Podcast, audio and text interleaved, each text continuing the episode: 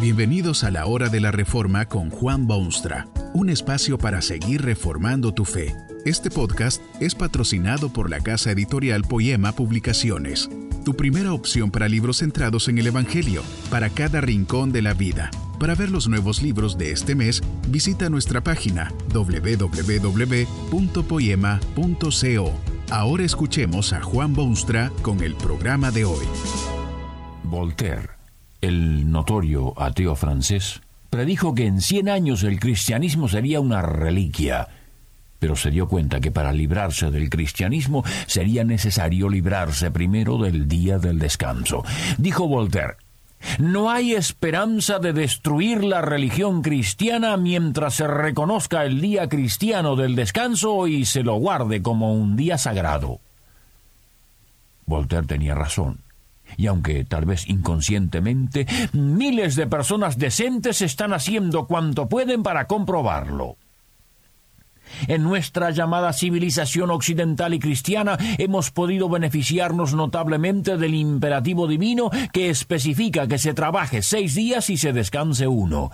Pero es de temer que estamos perdiendo la batalla contra las fuerzas que quieren destruir el día del descanso. Es de temer porque, como decía Voltaire, eso traerá como consecuencia la destrucción del mismo cristianismo que hoy miles de labios profesan se reconoce el día del descanso en muchos sectores. En la inmensa mayoría de los casos las grandes industrias lo reconocen y cierran sus puertas. Los gobiernos lo reconocen y las oficinas públicas están cerradas. Hasta hay iglesias que lo reconocen y están abiertas. Pero la situación está muy lejos de animarnos a los que pensamos en el futuro. Hay quienes suponen que el día del descanso es el día del sueño o el día en que se deben ahogar las tensiones exigentes de los otros seis días con fiestas y viajes y comilonas y bebidas y orgías de todo tipo. Para otros, todos los días son iguales, todos son para trabajar y hacer dinero, todos son para vivir para los intereses propios. ¿Qué bendiciones puede esperar una persona, una familia, un pueblo o una civilización que ignora las sabias instrucciones de su Creador? ¿Cree usted que el Señor seguirá bendiciendo indefinidamente los seis días de trabajo a quien ignora totalmente ese un día que Él ha designado como el suyo? Si alguien no quiere estar en la casa de Dios el día de Él, es imposible esperar que Él esté en la casa suya los otros seis días de la semana. Una gran parte de los conflictos laborales de nuestro tiempo se deben a este desorden en el orden de la creación. La historia del pueblo de Dios en esta tierra es maestra en verdad, pero hemos decidido ignorar sus enseñanzas. En cuanto Dios organizó a su pueblo, dictó para ellos leyes que eran de beneficio directo. Hay una sabiduría singular en el ciclo impuesto por Dios de trabajar seis días y descansar el séptimo, sabiduría que muchos rechazan completamente. No es extraño, en ese caso, que uno encuentre un sinfín de dificultades en su vida terrenal. Quien viola los principios básicos de la naturaleza sufre por ello, y quien viola los principios básicos de la revelación divina obtiene los mismos resultados. Dios ordenó que se trabajase seis días y se descansase de esos trabajos el restante. Tal vez usted descansa ese día deja sus labores cotidianas. Pero hay algo más que debe tomarse en cuenta.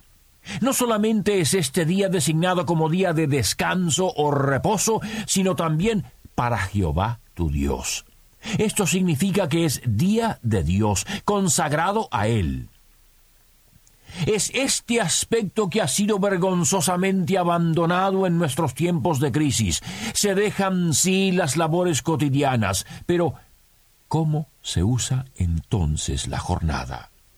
Debe ser consagrada al Señor, es su día. El hombre moderno lo ha hecho más bien el día más humano de los siete. Se lo considera el día de uno mismo. Los otros seis días, bueno, uno debe trabajar. pero el del descanso es nuestro, para hacer con él lo que bien nos plazca, disfrutar de él y hacer lo que satisface a nuestro ego y cumple nuestros requisitos. El industrial que exige a sus obreros que trabajen los siete días, aunque les pague doble y todo lo demás, está violando la ley básica del universo a la larga, si no puede satisfacer las demandas de su mercado o su sed personal de riquezas en seis días de trabajo, tampoco podrá obtener esos fines en siete. Podrá decirse que matemáticamente esto no es así, pero es que estamos más allá de las matemáticas cuando hablamos de lo que el hombre debe a Dios y a sí mismo. Esas cosas no se pagan con centavos ni con cheques. El séptimo día es día de descanso, pero es también día consagrado a Dios. Es su día, y quien no lo respeta, mal podrá exigir que Dios lo respete a él. Pero hay otro problema relacionado con esto. ¿Cuál es el día del descanso? Obviamente en el Antiguo Testamento era el sábado. En los tiempos actuales parece haberse adoptado el domingo o primer día de la semana. ¿Tiene la Biblia algo que decir sobre cuál es el día? La palabra de Dios tiene suficiente que decir sobre esta materia, más que suficiente. En primer lugar, debe recordarse que el acento de los mandamientos de Dios no está en los detalles, sino en la esencia. Hay quienes desean obedecer estas leyes de Dios ciegamente como autómatas. A veces pues insisten en que la ley dice sábado y que en consecuencia lo único aceptable es el día sábado.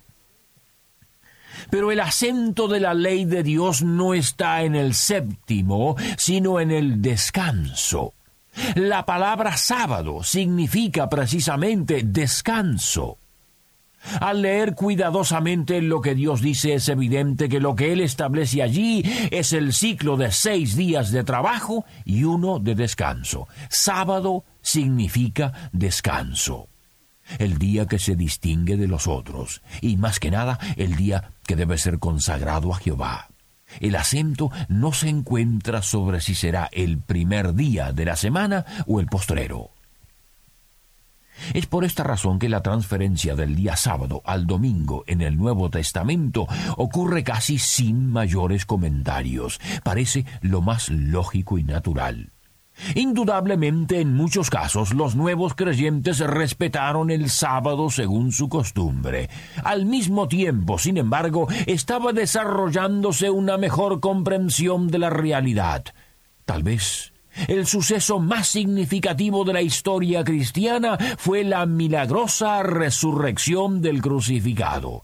Las escrituras enfatizan repetidamente la importancia de este evento.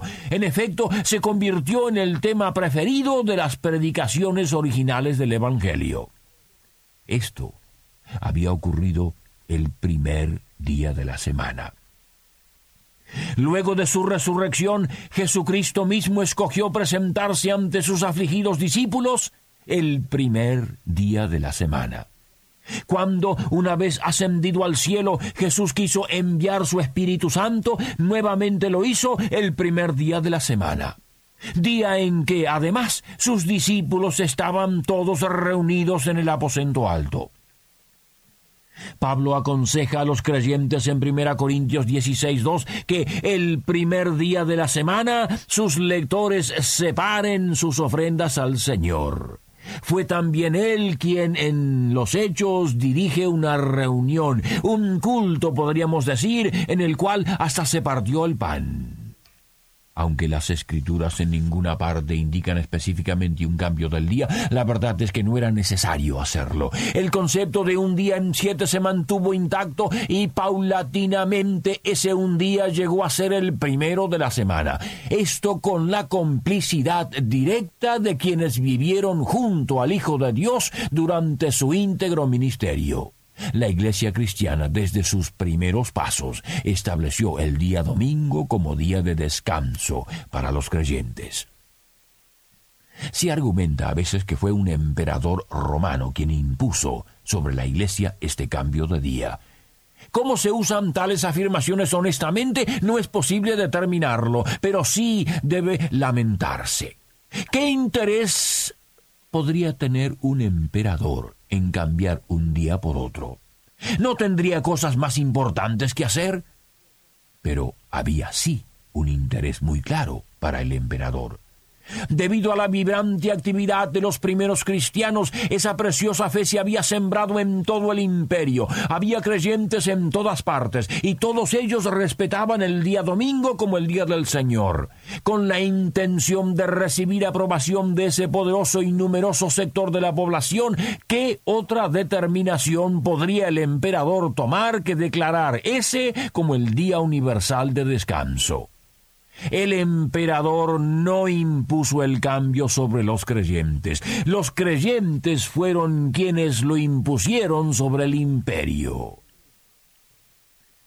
Insistir en que el sábado es el sábado, es volver a esos rudimentos de tiempos ya idos. La iglesia genuina ha defendido ya por veinte siglos el día del Señor. La iglesia genuina si alguna iglesia falsa también lo ha hecho, no es posible evitarlo. La verdad a veces se mezcla en este mundo con la mentira para que ésta sea por lo menos apetecible al incauto.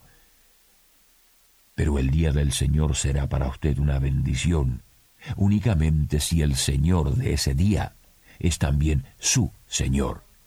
De otra manera, poco importa lo que uno haga o no haga en el día del descanso. Tampoco importa mucho si lo hace en sábado o en domingo. Quienes creen que en el guardar de un día en vez de otro está la salvación, se equivocan lastimosamente, porque nadie será salvo por las obras de la ley, ni siquiera de la ley del día del descanso. Somos salvos no por obras para que nadie gloríe, sino por la fe.